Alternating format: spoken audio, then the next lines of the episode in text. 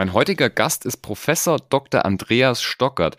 Andreas hat mal vor einiger Zeit für Roland Berger den brasilianischen Markt aufgebaut, wurde da selbst von Roland Berger für ausgewählt, war später auch noch COO bei Hugo Boss und auch bei Euromaster COO, ist auch in diversen Beiräten aktiv und heute als freier Berater und Interim Manager unterwegs. Er hat mir wirklich sehr, sehr viele Tipps zum Thema C-Level gegeben. Nicht nur, wie man auch das Onboarding gestaltet, also wie man richtig reinkommt als C-Level-Manager oder Managerin, sondern auch, wie man dann dort bleibt und vor allem, wie kann man sich auch schon darauf vorbereiten, da mal hinzukommen.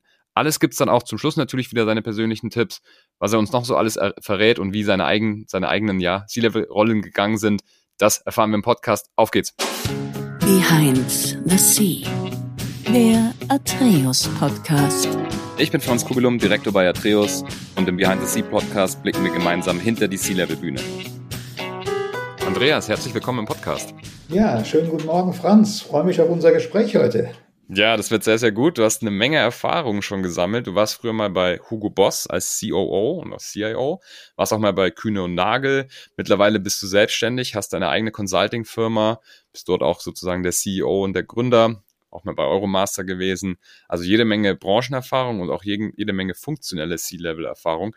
Magst du dich kurz nochmal selbst vorstellen? Ja, sehr gerne, Franz. Äh, also ich, mein Name ist Andreas Stockert. Ich äh, bin in Mainz geboren. Vielleicht hört man es manchmal ein bisschen am Dialekt. und äh, habe dort Schule besucht und auch studiert an der Johannes Gutenberg Universität.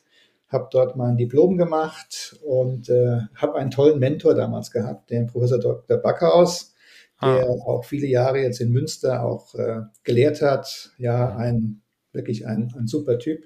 Bei ihm habe ich auch promoviert mhm. äh, in Personalwirtschaft. Mhm. Aber nach dem Studium war mir klar, Personalwirtschaft ist nicht so mein Ding.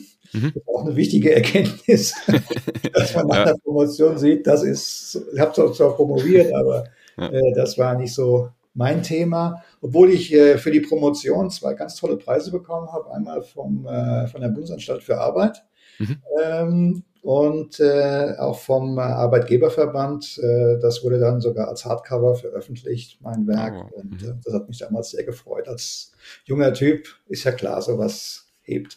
Ich bin dann in die Beratung gegangen, da kann ich nachher noch ein bisschen von erzählen, war dann in der Beratung, dann war ich äh, in der Textilbranche mh, hm, vier Jahre, auch sehr viel im Ausland, in China gelebt, in äh, Paris gelebt mhm. und äh, bin dann wieder in die Beratung zurück, äh, mhm. dann damals zu Roland Berger mhm. mehrere Jahre. Habe dort äh, auch das Büro in Sao Paulo äh, leiten dürfen. Das war eine sehr oh, wow. Zeit, zweieinhalb Jahre lang in Sao Paulo. Ja, wie hat sich das äh, ergeben?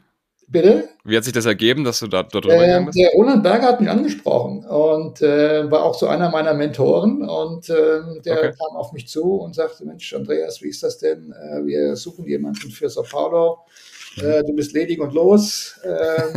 Wir könnten uns das vorstellen. Also das wurde auch im Partnerbereich besprochen. Mhm. Er kam auf mich zu. Wir hatten, glaube ich, nach zwei Wochen auch einen Vertrag. Er flog mit mir runter, hat mich dort implementiert und ja, dann habe ich zweieinhalb Jahre lang cool. ähm, Sao Paulo gemanagt. Sao Paulo war zu dem Zeitpunkt ja ziemlich ähm, unter Wasser. Mhm. Muss ich sagen, es war eine richtige Restrukturierung auch der eigenen Firma dort. Mhm. Äh, das hat aber gut geklappt. Nach einem Jahr hatten wir tolle Kunden, schwarze Zahlen, also tolle Firmen auch beraten. Äh, das war damals noch die Höchst, die gab es damals noch, Chemie. Mhm. in Höchst. Ähm, dann auch äh, Mannesmann, Hösch, die Metro, C und A, also das waren wirklich große Brocken. Mhm. Und man glaubt es gar nicht, in so einer riesigen Stadt hat man relativ schnell Kontakte wenn man in den richtigen, sagen wir, im richtigen Umfeld sich bewegt. Es gab so einen deutsch-brasilianischen ähm, Kreis. Da habe ich mich auch gleich eingebracht und so mhm. habe mich dann sehr schnell auch akquirieren können und das lief sehr, sehr erfolgreich. Ja. Okay. Also war ich unter anderem dann in, in Südamerika bin dann nach Deutschland wieder zurück, weil irgendwann äh, kann man den Samba dann auch nicht mehr hören. hören und tanzen. Ja, ja, das ist schon eine harte Stadt, sage ich. Ne? Das ist schon, da zu leben, ist schon nicht so ganz einfach. Ne? Ja. Bei allem Erfolg, den man da hatte. Mhm. Ähm, ich bin dann äh, zu einer amerikanischen Beratung äh, gewechselt als äh, Geschäftsführer für Deutschland. Mhm. Und von da aus äh, dann wieder in die Praxis. Also ich bin immer so zwischen Beratung und Praxis hin und her gependelt.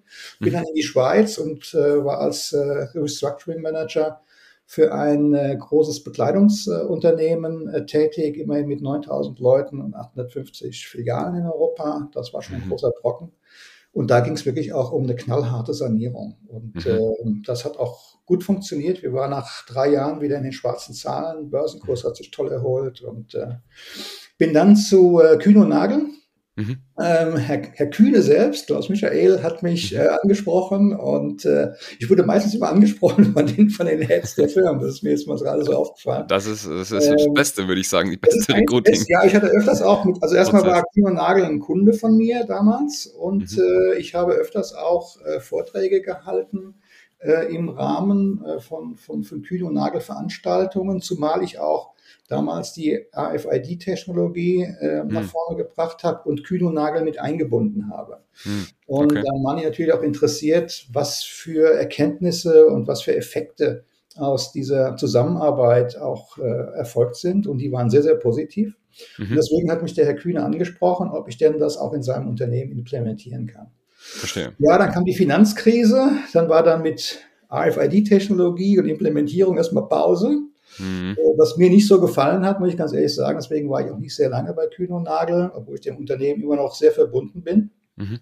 Auch persönlich mit einigen Führungskräften, mit denen ich heute noch Kontakt habe. Mhm. Und äh, bin dann zu Hugo Boss in den Vorstand gewechselt. Mhm. Und äh, das war auch eine sehr spannende Zeit, weil auch da war natürlich die Finanzkrise, hatte ihre Spuren hinterlassen in Form von 10 Prozent Umsatzrückgang. Das mhm. verkraftet ein Unternehmen auch nicht mal gerade so. Und da ging es wirklich ähm, hart zur Sache, was das Thema Kostenreduzierung angeht. Ähm, neue Verträge mit Lieferanten, Logistikprovidern und so weiter. Mhm. Und das natürlich weltweit. Das mhm. war dann schon auch eine knackige Aufgabe und die Banken standen einem auch aus den Füßen, weil wir gehörten damals äh, zu einer Private Equity Firma, der Firma Premiera. Mhm. Und äh, die hatten also mit sehr viel Fremdkapital Hugo Boss gekauft. Und da können Sie sich vorstellen, da geht es natürlich einmal im Quartal um die Governance. Und äh, das war schon auch eine, eine, sehr harte und schwierige Aufgabe. Ich bin dann später, als ich ausgeschieden bin aus dem Vorstand, äh, habe ich meine eigene Beratungsfirma äh, gegründet. Die ist jetzt über elf Jahre alt mhm. und habe sehr interessante Projekte machen dürfen. Also wirklich branchenmäßig man sagt mal so salopp, quer durch den Gemüsegarten. Also wirklich Flughäfen restrukturiert, also den ganzen Retail-Bereich, zum Beispiel in München.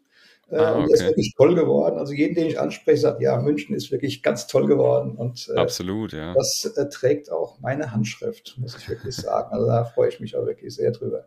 Äh, Ähnliches in Frankfurt, wobei da war die, die Thematik eine andere. Da ging es um äh, die Integration der äh, ausländischen Fluggäste gerade auf dem High-Level, gerade Asiaten, die entsprechend einkaufen und ähm, um das zu verbessern. Euromaster haben Sie vorhin angesprochen, da war ich anderthalb Jahre oder etwas länger sogar Interim Manager auf C-Level und äh, das Unternehmen schrieb schwarze Zahlen. Deswegen ruft man in aller Regel Interim Manager. Äh, das ist häufig so. Meistens war das so, dass ich Restrukturierungen durchführen musste. Und äh, ja, als ich wieder gegangen bin, äh, war das Unternehmen in schwarzen Zahlen. Äh, und das Schöne ist auch, äh, dass es abging ohne Personaleinsparung mhm. sondern indem man Prozesse verändert hat, indem man auch die Attitude äh, der, der Mitarbeiter äh, verändert hat. Mhm. Und äh, da kann ich nachher noch mal ein bisschen früher berichten. Äh, man muss auch wirklich so in den Maschinenraum, sprich in die Werkstatt. Also ich habe mir wirklich einen Blaumann angezogen, war drei Tage lang in der Werkstatt und ja. habe konkret die Prozesse angeschaut, woran ja. es da liegt. Was passiert denn da? Und, was sind, was sind denn so die ersten Sachen, die du machst, wenn du in eine Firma reinkommst, gerade im Bereich Restrukturierung? So die ersten ja, wenn eine Firma reinkommt, ich sage immer als erstes in den Maschinenraum. Okay. Ähm, also wenn es ein Produktionsunternehmen ist, direkt in die Produktion und am besten hm. mal ein paar Tage da sein. Okay. Mit den Leuten reden. Ähm, das ist ganz, ganz wichtig, um einfach ein Feeling auch für das Unternehmen zu kriegen. Wissen Sie, das, das kriegt man nicht, wenn man am Vorstandstisch sitzt. Ja, mhm. und äh, bei, bei, bei äh, Euromaster war es so, direkt in die Werkstatt und zu sehen, wie sind die Prozesse, wie, wie wird der Kunde auch behandelt, ja, ähm, wie, wie läuft das ab in den Mitarbeitern, wie sind die Prozesse untereinander, wie sind die Abläufe. Und genau da habe ich auch angesetzt. Also die Abläufe waren zum Beispiel so, ich mache mal ein Beispiel, ähm, die, die, die Buchungen waren so, dass alle 35 Minuten ein Reifenwechsel stattfand. Ja, dann was machen Sie mit den anderen 25 Minuten bis zur vollen Stunde? Das war immer Leerlauf. Und dann habe ich den Prozess mit den Mitarbeitern so umstrukturiert, dass wir nach 25 bis maximal 30 Minuten einen Reifenwechsel aktiviert hatten. Also nicht nur das Aufstecken, sondern auch das Wuchten, das Reinigen, äh, das Ranholen. Und äh, alles das wurde auch neu strukturiert, diese ganzen Abläufe, sodass wir dann pro Stunde zwei Fahrzeuge pro Mitarbeiter abarbeiten konnten, nicht nur eins. Dann kriegen sie in der, sofort eine, eine Erhöhung der Produktivität um, um 100 Prozent. Das ist okay. unglaublich. Ja, das sind manchmal einfache Dinge, ja. aber die erkennt man natürlich nur, wenn man direkt vor Ort ist. Deswegen sage ich immer, man muss in den Maschinenraum. Okay. Natürlich muss es dann auch auf eine höhere Ebene gehen. Ich mache noch mal ein Beispiel von Euromaster. Es geht natürlich auch zum Beispiel ins Controlling, wo wir dann mal controlled haben. Die werden eigentlich im Hause Rabatte vergeben. Oder oh, haben wir auch ganz schlimme Dinge entdeckt. da gab es auch viele Rabatte von 100 Prozent. Okay, verstehe.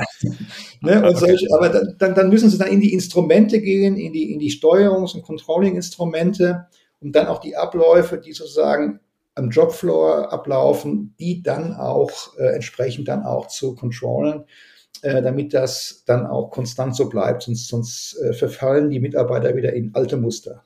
Mhm.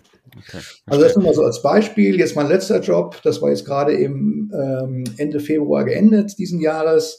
Da ging es um die Prüfung der Sanierungsfähigkeit eines Unternehmens. Leider musste ich feststellen, äh, dass äh, die Märzgehälter nicht mehr ausgezahlt werden konnten. Also das Ding mhm. ging in die Insolvenz. Das war schade, aber auch sowas passiert und das gehört mit zum Geschäft. Und äh, habe ich dann mit den Investoren gesprochen und denen erläutert, wie die Lage konkret ist. Okay. Also es sind verschiedenste Branchen, auch äh, ein Lederwarenhersteller hatte ich jetzt äh, im, im letzten Jahr. Also da bin ich auch ganz gut verdrahtet und natürlich auch mit Ihrem Haus, mit äh, dem Haus Atreus ähm, wo ich auch akkreditiert bin und äh, wo wir sicherlich auch nochmal das eine andere Projekt zusammen machen werden.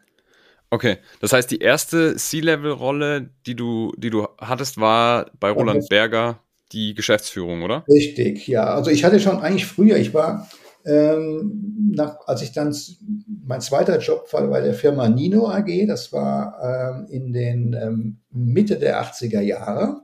Mhm.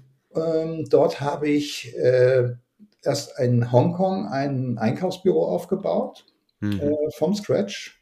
Und dann war ich in Paris äh, Geschäftsführer für den gesamten französischen Markt.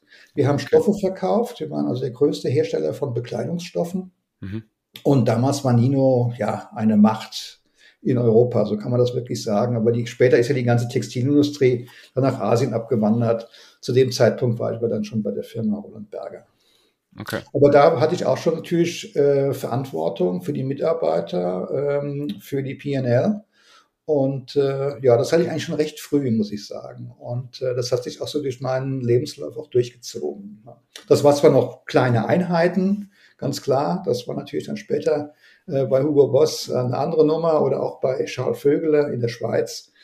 Ähm, aber ähm, das ging eigentlich schon im Kleinen los. Ne? Okay. Ja, spannend. War das immer so das Ziel, auch äh, zu sagen, man geht mal ins Management, als du vielleicht schon in der Beratung warst äh, früher oder wie war das? Was war ja, eigentlich so deine Ziele? So. Also äh, für mich war das eigentlich immer auch eine Zielsetzung, ähm, nicht mein Leben lang in der Beratung zu bleiben. Es waren, mhm. gab Kollegen, die haben das wirklich gemacht bis zu ihrer Pension und noch danach. Ähm, aber ja. für mich war immer klar, dass ich dann mal wieder aus der Beratung rausgehe und dann äh, ins Management eines Unternehmens und da ich sehr stark so im Konsumgüter und, und, und Textilbereich unterwegs mhm. war, sowohl von der Stoffherstellung bis hinten zur mhm. Bekleidung, bis zum Managen der Läden mhm. ähm, oder anderer Absatzkanäle, dann, ähm, das war immer auch so mein, meine Zielrichtung. Mhm. Und die habe ich auch so verfolgt, ja. Okay. Wie, wie ist das, wenn man so die Branche ein bisschen wechselt? Ich meine, von Kühne und Nagel zu Hugo Boss ist natürlich in, in den Fashion-Bereich rein. Ist das, ist das ein harter Knick oder geht das? Ja, das, das, ich hatte natürlich auch eine Vorgeschichte. Ich hatte natürlich hm. viele hm. ähm, ähm, Bekleidungsunternehmen auch in meiner beruflichen Laufbahn als hm. Berater hm. schon beraten. Mhm. Außerdem kam ich auch vor Kühne und Nagel von der Firma Schall Vögele wir mhm. waren ein Unternehmen, was Bekleide, fertige Bekleidung eingekauft hat. Wir haben die mhm. zwar entwickelt, entworfen, aber in Asien wurde die gefertigt und äh, hatten 850 Läden in ganz Europa. Also so wusste ich natürlich schon, wie die Abläufe aussehen, welche Herausforderungen äh, auch gerade im Sourcing bestehen. Wir hatten keine eigene Fertigung, das war bei Hugo Boss dann anders. Hugo Boss mhm. hat einen relativ hohen Eigenfertigungsanteil, auch heute noch, mhm. Hm, was sicherlich auch ein, ein, ein, äh, eine Stärke des Unternehmens ist, muss man auch wirklich mhm. sagen. Mhm. Und ähm, von daher war der Übergang von, von Kühn und Nagel äh, zu Hugo Boss äh, eher, eher weniger kompliziert. Es war eher komplizierter von, von Charles Vögel zu Kühne und Nagel zu wechseln, weil die, diese Mannschaft dort, die tickten ganz anders. Das waren reine Logistiker. Ja. Und äh, ich sag mal, ich habe ja, in, in, wie gesagt, ich habe ja in Mainz studiert bei Klaus Backhaus und mhm. äh, habe dort Marketing studiert. Und mhm. ich muss sagen, das hat mir immer auch geholfen, diese Sicht, diese Sicht zum Kunden. Ja. Und diese, diese Kundensicht und diese Kundenorientierung, ähm, die war, ich will, ich will nicht übertreiben, aber bei Kühne und Nagel nicht so ausgeprägt. Das ist in einem Unternehmen, welches eigene Läden mhm. ähm, oder eigene Online-Stores managt, ganz anders ausgeprägt. Mhm. Und äh, das war also eher ein Kulturschock, zu Kühne und Nagel zu gehen, als dann später zu Hugo Boss. Verstehe, okay. Mhm. Also mega spannend, äh, spannende Stationen erstmals und auch äh, cooler Werdegang, wie es da sozusagen allmögliches da so dabei war und du in die unterschiedlichen Rollen gekommen bist. Was, wenn du jetzt so auf die einzelnen C-Level-Funktionen oder generell auf deine Rollen und Funktionen zurückschaust, was wären denn so die Tipps, die du Leuten ja, mitgeben also kannst? Ganz wichtig ist schon mal das Onboarding. Das Onboarding okay. geht in aller Regel erstmal äh, sehr schleppend oder gar nicht voran. Das muss man, glaube ich, selber organisieren. Ich mache mal ein Beispiel. Ich zu, Kühne, äh, ich zu, zu Hugo Boss gegangen bin, äh, bin ich selber mal in die Läden, habe mir angeguckt, wie die Sortimente sind, mhm. ob die Waren überall verfügbar sind, also alle Größen, alle Farben und so weiter, alle Produkte. Interessant. Mhm. Ähm, ja, also so eine Analyse, die ist ganz, ganz hilfreich. Dann ja. habe ich auch mit den Mitarbeitern gesprochen. Ich habe mhm. auch Kunden angesprochen. Also Kunden, die aus dem Laden rauskamen und keine Hugo Boss Tüte hatten.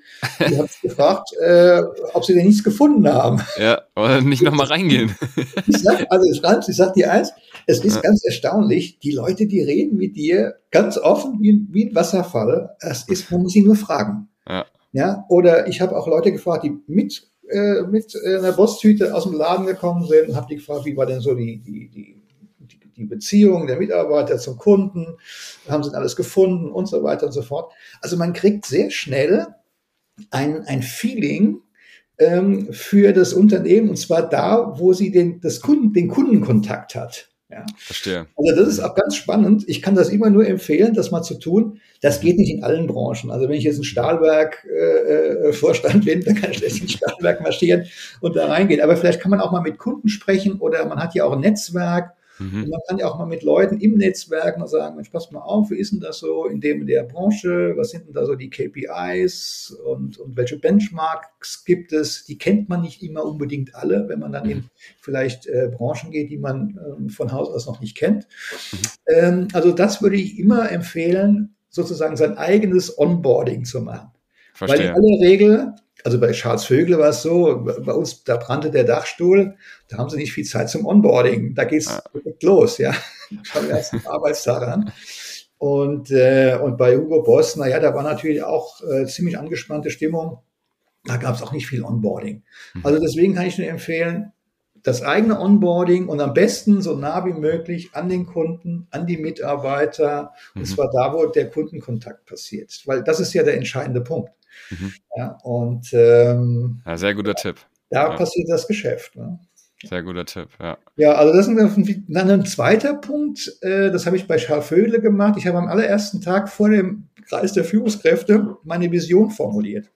Okay. Die hieß damals Synchronisation statt Improvisation. Okay. In diesem Unternehmen wurde nur improvisiert, was natürlich zu vielen Fehlern, zu Mehrkosten, zu unklaren Abläufen und so weiter führte. Und äh, ich habe damals schon am ersten Tag, ich muss dazu sagen, ich habe das Unternehmen vorher beraten, im mhm. Auftrag der Deutschen Bank. Mhm. Und die Deutsche Bank hat mich eigentlich gebeten, dort in die, als Restructuring Officer auch dann reinzugehen. So ja. bin ich eigentlich in die Schweiz gekommen zur Firma Schallvögele. Mhm. Ähm, das heißt, ich hatte vorher schon ein paar Wochen lang mich mit dem Unternehmen beschäftigen können und gesehen, was dort los ist. Und deswegen konnte ich schon am ersten Arbeitstag meine Vision den Führungskräften klar mitteilen. Also machen Sie ein Statement. Ne? Also wenn Okay. Sie diese Möglichkeit haben, das ist optimal. Ja. Äh, hat man natürlich nicht immer diese Situation, ne? aber wenn du das äh, so machen kannst, ist das perfekt. Ne? Also Okay. das wäre für mich auch wichtig. Und ein dritter Punkt, ich sag mal, beim, beim Onboarding ist, relativ schnell auch äh, Teams zu bilden. Und zwar auf allen Ebenen. Also Mhm. Kontakte zu knüpfen, sei es, ich sage jetzt mal, der, der, der Store Manager im Laden in Stuttgart, Mhm. sag mal auf, in dem fünf Jahre lang sich kein Vorstand hat blicken lassen. Mhm. Äh, da waren die auch ganz erstaunt, dass mal jemand wie ich da auftaucht am frühen Morgen. Ähm, ja, da gucken die immer, ne? dass dann Ja. so jemand sich mal äh, die Mühe macht. Und da war, ich war da bestimmt drei, vier Stunden und habe mit den, mit den Herrschaften da äh, gesprochen. Und äh, da kommen auch viele Ideen aus den Mitarbeitern Mhm. raus. Also man kann so, das ist eigentlich eine super Quelle, die eigenen Mitarbeiter direkt anzusprechen und Mhm. wie gesagt, Teams bilden, weil ich meine, eins muss man auch sehen, man hat ja, wenn man neu in so ein Unternehmen kommt, ja keine Hausmacht. Mhm. Ja, man, man, man, man kennt ja keinen, man hat kein Netzwerk, kein internes. Also Stimmt. muss man versuchen, das möglichst schnell aufzubauen und versuchen, ich sage jetzt mal, ein Team aufzubauen, die auch die Vision, die man selber hat, äh, dass die die auch teilen. Das heißt, er hat dann Mitstreiter auf den verschiedensten Ebenen. Mhm. Und deswegen ist es auch ganz wichtig, dass man die auf die verschiedenen Ebenen hat. Ich kann Ihnen eins garantieren, wenn Sie als neuer Vorstand, wie zum Beispiel bei Euromaster, die ersten Tage Ihrer Arbeit in die Werkstatt gehen, da brauchen Sie keine Mails schicken. Hm. Das geht wie ein Lauffeuer des Unternehmens. Hey, der Stockert, der ist bei uns in der Werkstatt und der arbeitet damit. Ja. Äh, dann haben Sie sofort ein Image in der Firma. Ja. Aber du hast dann richtig auch mitgearbeitet in der Werkstatt. Auch. ne? Ja, klar. Hast du gefragt, was, was kann ich machen? Und dann haben die haben ja, da dass ich das machen durfte. Also manche Sachen, da durfte ich gar nicht ran, aber Ja. aufziehen durfte ich schon mal. Oder also Reifen aufziehen konnte ich nicht. Das, äh, das haben die mir zwar gezeigt, wie das geht, aber das, da durfte ich nicht ran. Das ist Okay. äh, aus Arbeitssicherheitsgründen äh, muss, darf man bestimmte Dinge nicht tun, aber ich konnte auch mal einen Reifen hochheben. Da merkt man erstmal, wie schwer ein, ähm, ja, ein 21 Zoll SUV-Reifen Mhm, ja, klar. hier aufsteckt. Da merkt man, was die Mitarbeiter am Tag auch leisten. Ja, das, das erfährt man nicht, wenn ich am Schreibtisch sitze. Also deswegen sage ich immer, auch in den Maschinenraum gehen. Und das Tolle war, innerhalb von ach, einer Viertelstunde wusste die ganze Firma, der Stockert ist äh, in der, in der Werkstatt und arbeitet mit. Das fand die ja cool. Ne? Und äh, damit können sie natürlich auch, ich sag mal, ein Stück weit, kannst du dann dein, dein, dein Image auch dann auch formen in so einer Firma. Ne? Das also mal vielleicht zum Onboarding kann ich Mhm. nur empfehlen, sehr früh dahin, wo die Mitarbeiter sind, da wo Mhm. es schmutzig ist. Ja, sag ich. Sehr gut, ja. Eine Frage, schreibst du das dann irgendwie auch richtig strukturiert mit oder machst du dir einfach nur so ein bisschen Notizen, was die Doch, Leute ja, ja, sagen? Das ist dann so meine Abendarbeit, Franz. Also ich sitze dann Mhm. abends dann, meistens ist mir dann erstmal im Hotel Mhm. und ähm, hat dann auch einen ziemlich langen Arbeitstag, aber das macht nichts. Äh, wenn ich dann abends irgendwie eine Kleinigkeit zu mir nehme, esse und sowas, Mhm. dann äh, mache ich mir so meine Tagesnotizen. Mhm. Äh, das ist auch ganz, ganz wichtig, weil wenn man mal nach zwei, drei Monaten, wenn man dann im Unternehmen ist, nochmal zurückblättert, sozusagen, also wirklich im wahrsten Genau, Sinne des ja. Wortes, Ja. dann stellt man plötzlich fest, ah ja, den Aspekt, den hast du noch, dem, dem bist du nicht gefolgt. Das hast du aber schon erkannt, hast das aber noch nicht in deiner Agenda. Ja, und, Mhm. und, und deswegen, äh, das ist ein ganz wichtiger Punkt, den du gerade angesprochen hast, sich Mhm. Notizen machen ähm, und, und daraus dann aus diesem Mosaik sozusagen dann auch eine Struktur und dann auch wirklich einen klaren, ähm, eine klare Agenda, äh, wie man dann mit dem Unternehmen dann auch verfahren will, um es dann erfolgreich zu machen. Mhm. Ja, ich kenne es auch noch aus meiner Zeit aus der, aus der Beratung. Da habe ich auch immer seitenweise mitgeschrieben und Ja. Daraus dann wieder irgendwie Zusammenfassungen gemacht. Und für mich so, das war dann alles so, man lebt ja ein bisschen von dem, was einem die Mitarbeiter sagen im Unternehmen, in, in der Beratung, Natürlich. zumindest in den ersten Wochen und Monaten. Und ähm, da war das immer sehr extrem, dass ich zu allen Leuten, zu allen Stakeholdern natürlich dann auch immer jeweils Notes hatte. Äh, apropos, Franz, äh, Ja. Stichwort Stakeholder, das ist auch etwas, Ja. wenn man neu ins Unternehmen kommt. Ja. Äh, man muss sich wirklich mal äh, die Mühe machen und, und das habe ich auch immer mir so aufgemalt, richtig, ähm, welche Stakeholder habe ich überhaupt und Mhm. welche Gewichtungen haben die? Ich sage jetzt mal verschiedene Mitglieder im Aufsichtsrat. Man hat auch mal Informationen äh, ähm, mal äh, zusammengeholt, um mal zu sehen, was haben die für einen Background? Gibt es irgendwo Anknüpfungspunkte? oder der Betriebsrat oder sitzt ein Gewerkschafter mit im, im, im mitbestimmten Aufsichtsrat. Mhm. Äh, gibt es Mitarbeiter, die bestimmte Skills haben, von Unternehmen kommen und so weiter. Also das ist aus meiner Sicht ein ganz äh, wichtiges Thema, kann ich auch nur empfehlen, mhm. sich damit zu beschäftigen, wer sind eigentlich die Stakeholder und welche sind für mich und für meine Agenda wichtig und wen muss ich vielleicht auch noch überzeugen. Es gibt ja sicherlich auch nicht immer nur diejenigen, die einem folgen und sagen, oh super, was der sich da ausgedacht hat, sondern Klar. es gibt auch jede Menge Gegenströmungen. Ja, ja weil man will natürlich aus, aus äh, bequemen Prozessen und Abläufen ja auch nicht raus. Und das gilt mhm. für alle Ebenen, vom Vorstand bis zur, äh, bis zur äh, Anmeldung an der, an der Rezeption. Ähm, und äh, die muss man auch identifizieren und sich auch überlegen, wie kann ich die ansprechen und wie kann ich die eigentlich auf meine Seite holen? Das ist ein ganz, ganz wichtiges Thema. Deswegen das Thema Stakeholder. Danke für, den, für das Stichwort, äh, Franz. Äh, das ist äh, aus meiner Sicht wichtig, sich das wirklich systematisch zu erarbeiten. Mhm. Sonst erlebt man da ganz schnell Überraschungen und weiß gar nicht, aus welcher Ecke da plötzlich geschossen wird. Ich sagte ja gerade, so ein, so, ein, so ein Vorstand ist ja ähm, ist ja keine, keine Spielgruppe, da geht's auch knackig zu und äh, da geht's auch zu mit, mit, mit Haken und Ösen. Das ist ein Haifischbecken. Absolut. Das muss man auch so sehen. Mhm. Und äh, deswegen muss man genau wissen, mit wem man es auch zu tun hat und wie man ähm, Koalitionen bildet, wie man Themen nach vorne bringt und wie man auch Verbündete findet, um die Themen auch äh, zum Wohle des Unternehmens auch nach vorne zu bringen. Spannend. Ja, sehr interessant. Also das Thema Verbündete finden finde ich auch sehr, sehr interessant. Ähm, also wie macht man das einfach? Man, man, man geht quasi vor, spricht mit den Leuten, guckt, ob man irgendwie Überlappungen hat in der Vision etc., oder? Absolut, ja, gibt es Überlappungen im Lebenslauf. Mhm. Äh, ja. Oft habe ich auch dann Meetings am Anfang und man, das Irre ist ja, man, man stellt sehr schnell fest, ähm, wie die Leute ticken, wie sie, wie sie positioniert sind. Und was ich ja. auch äh, erfahren habe, und das ist auch eine Erfahrung, die ich machte, auch schon damals bei, bei Vögel, auch schon früh früher in der, in der Beratung, auch bei Berge, als ich damals äh, die Mannschaft rekrutierte, dann in, äh, in Sao Paulo. Mhm. Ähm, da habe ich auch noch Leute aus München mitgebracht, aus Italien, Portugal und so weiter, ja, aus der eigenen Organisation. Mhm.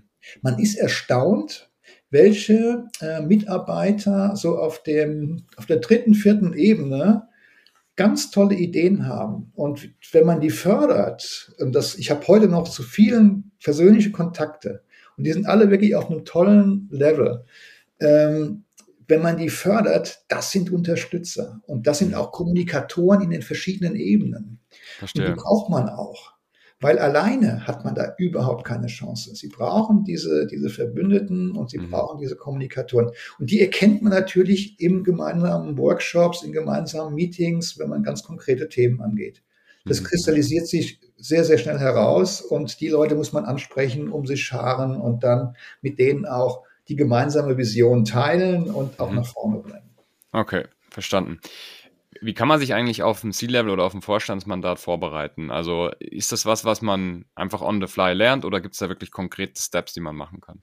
Ja, also ich sag mal, das geht ja eigentlich schon ganz früh los. Wenn ich, äh, sag mal, als, als, als wenn ich eine Uni verlassen habe und habe so meine ersten, äh, mache so meine ersten Schritte, ob in der Beratung, ob in der, in der Praxis, in, mhm. egal in welcher Funktion, ähm, ich habe immer versucht, auch Mentoren zu haben, die ja. aber ähm, auch knackig waren. Also ich habe so die drei Bs sind bei mir. Das ist Klaus okay. Backhaus in einem, in einem Studium und der Doktorarbeit. Der hat mich auch knackig rangenommen. Also das ist okay. keiner, der, das ist kein Streichelzoo bei ihm am Lehrstuhl. Oh, okay. Ja, das geht da richtig knackig zur Sache. Und ich muss auch sagen, das hat mir auch sehr gut getan in meiner ganzen Arbeitseinstellung. Dann war ich bei Bernd Bote, das war mein erster Chef, der war später auch Vorstand bei der Metro. Das war damals bei, bei Kienbaum Unternehmensberatung. Mhm. Und der hat mich auch eingestellt, war mein erster Chef. Der hat mich auch knackig rangenommen. Ich weiß noch, bei meinem ersten Arbeitstag habe ich bis abends um 10 gearbeitet und am nächsten Tag, das war ein Samstag, habe ich morgens um 10 Uhr schon präsentiert. Oh wow, okay. So ging es bei mir los, ne? Super. Ja. Und der war auch, der war auch sehr hinterher. Also Bernd Bote war und natürlich Roland Berger. Das war auch mhm. jemand, äh, der mich ja, wie gesagt, auch, auch mhm. auserkoren hat aus der Vielzahl der Mitarbeiter dann das Büro in Sao Paulo zu managen. Mhm. Und äh, wissen Sie, solche Leute brauchen Sie auch, die Sie auch formen. Mhm. Aber das kann man natürlich in einer frühen Phase, wo man noch gar nicht an C-Level denkt, äh, äh, wo man sich diese Leute auch, auch ein bisschen sucht. Mhm. Nicht immer nur den leichten Weg, sondern auch mal die harte Schule zu gehen. Mhm. Da lernt man auch sehr, sehr viel. Also das ist mhm. etwas, äh, was ich wirklich nur empfehlen kann.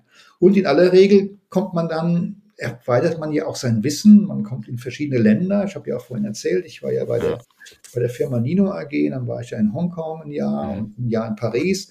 Man lernt Sprachen, man lernt andere Attitüden kennen, man lernt auch kennen, wie man mit, ähm, mit äh, Managern aus anderen ähm, Kulturkreisen auch umgehen muss. Und das ja. kann man später auf dem C-Level sehr, sehr gut äh, gebrauchen. Das kann ich nur sagen. Das, also das ist eine gute Vorbereitung, wenn man das in jungen Jahren machen kann, wenn man dazu die Chance hat.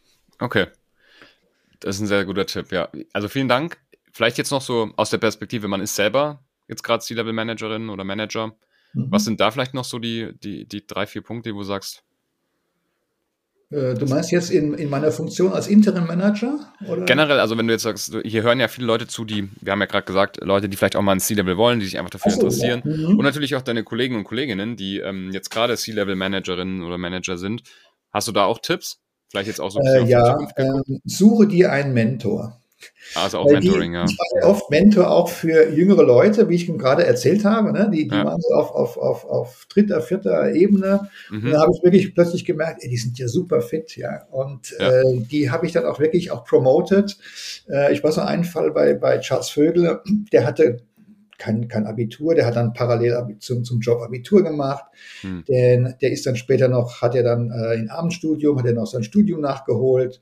War dann, ähm, äh, äh, nach, wie sagt man noch, Assistent des Vorstands des, des CEOs der Firma. Mhm. Also so habe ich den nach oben befördert und war dann später auch, äh, habe ich ihm noch einen, einen, Job in, in Genf vermittelt als Geschäftsführer. Ah, wow, okay, ja. Also man muss, man muss auffallen, sag ich mal. Mhm. Ne? Man muss als junger Mensch auffallen, indem man vielleicht gute Ideen hat, indem man ähm, ja auch, auch, ich sag mal, sich einbringt in die Themen. Ja, und ähm, was sicherlich auch nicht unwichtig ist, ganz einfache, ein, einfache Tugenden. Ich sag jetzt mal Verlässlichkeit, mhm. Pünktlichkeit. Das klingt zwar Disziplin. Ja. Das klingt zwar alles ein bisschen altbacken, aber ich kann nur ja. sagen, wenn man diesen, diesen Tugenden folgt, ähm, dann hat man plötzlich ein ganz anderes Standing bei seinen Vorgesetzten. Und damit kommt man natürlich, wird man natürlich auch promoted mhm. und findet damit auch seine Mentoren. Und die fördern einen dann. Und so kommt man dann auf immer stärker auch in diese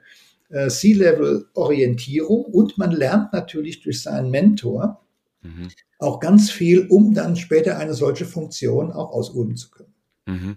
Ja, ich glaube, das Thema Mentoring ist wirklich sehr, sehr wichtig. Das, das ist, ist ja, ein ganz, ja. ganz zentraler Punkt. Deswegen habe ich gerade vorhin gesagt, meine drei Bs, äh, die haben mich alle sehr, sehr gefördert, aber mhm. auch gefordert. Und, und, und beides ist wichtig. Und von denen habe ich so viel gelernt, kann ich nur sagen. Okay. Und, äh, und Deswegen, aber wie, wie passiert es, dass ich auffalle? Indem ich mich eben, zum Beispiel an der Uni, ich habe mich immer gemeldet äh, in, den, in den Seminaren und habe vorgetragen. Die meisten haben ja. sich irgendwo versteckt hinter ihren Büchern oder in ja, ja.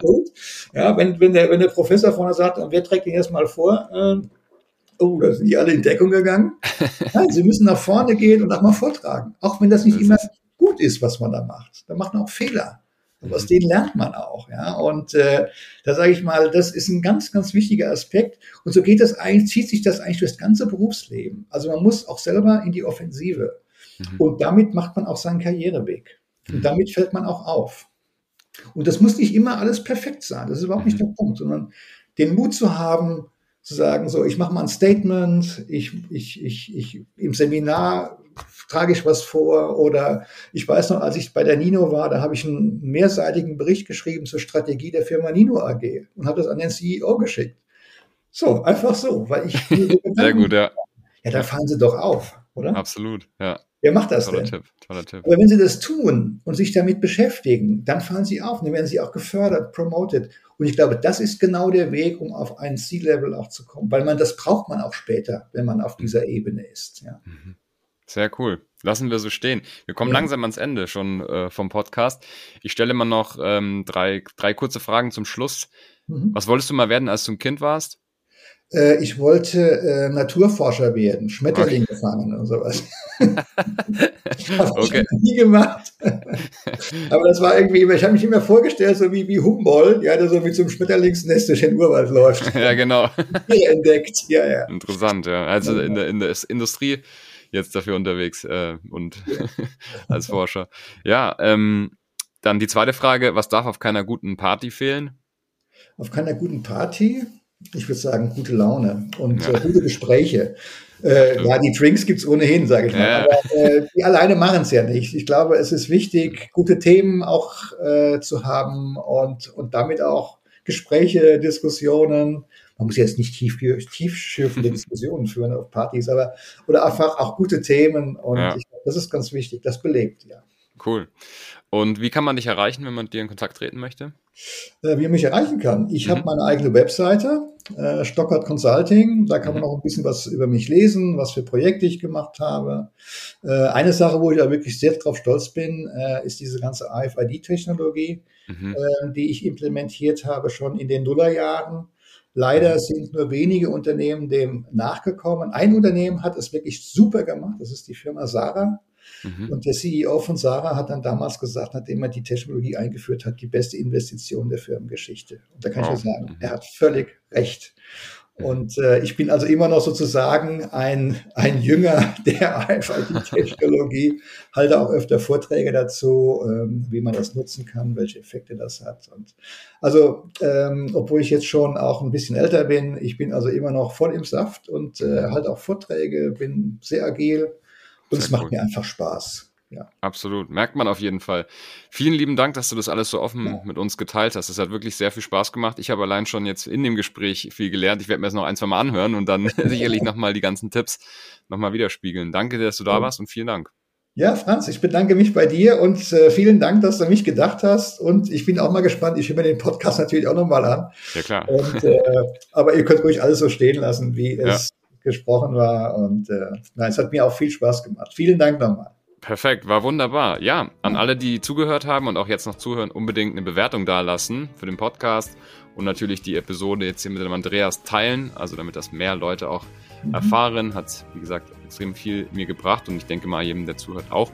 Wer solche Episoden regelmäßig hören möchte, unbedingt den Kanal abonnieren, weil dann kriegt man einfach wöchentlich die neueste Folge auf das iPhone oder auf das jeweilige Handy gespielt.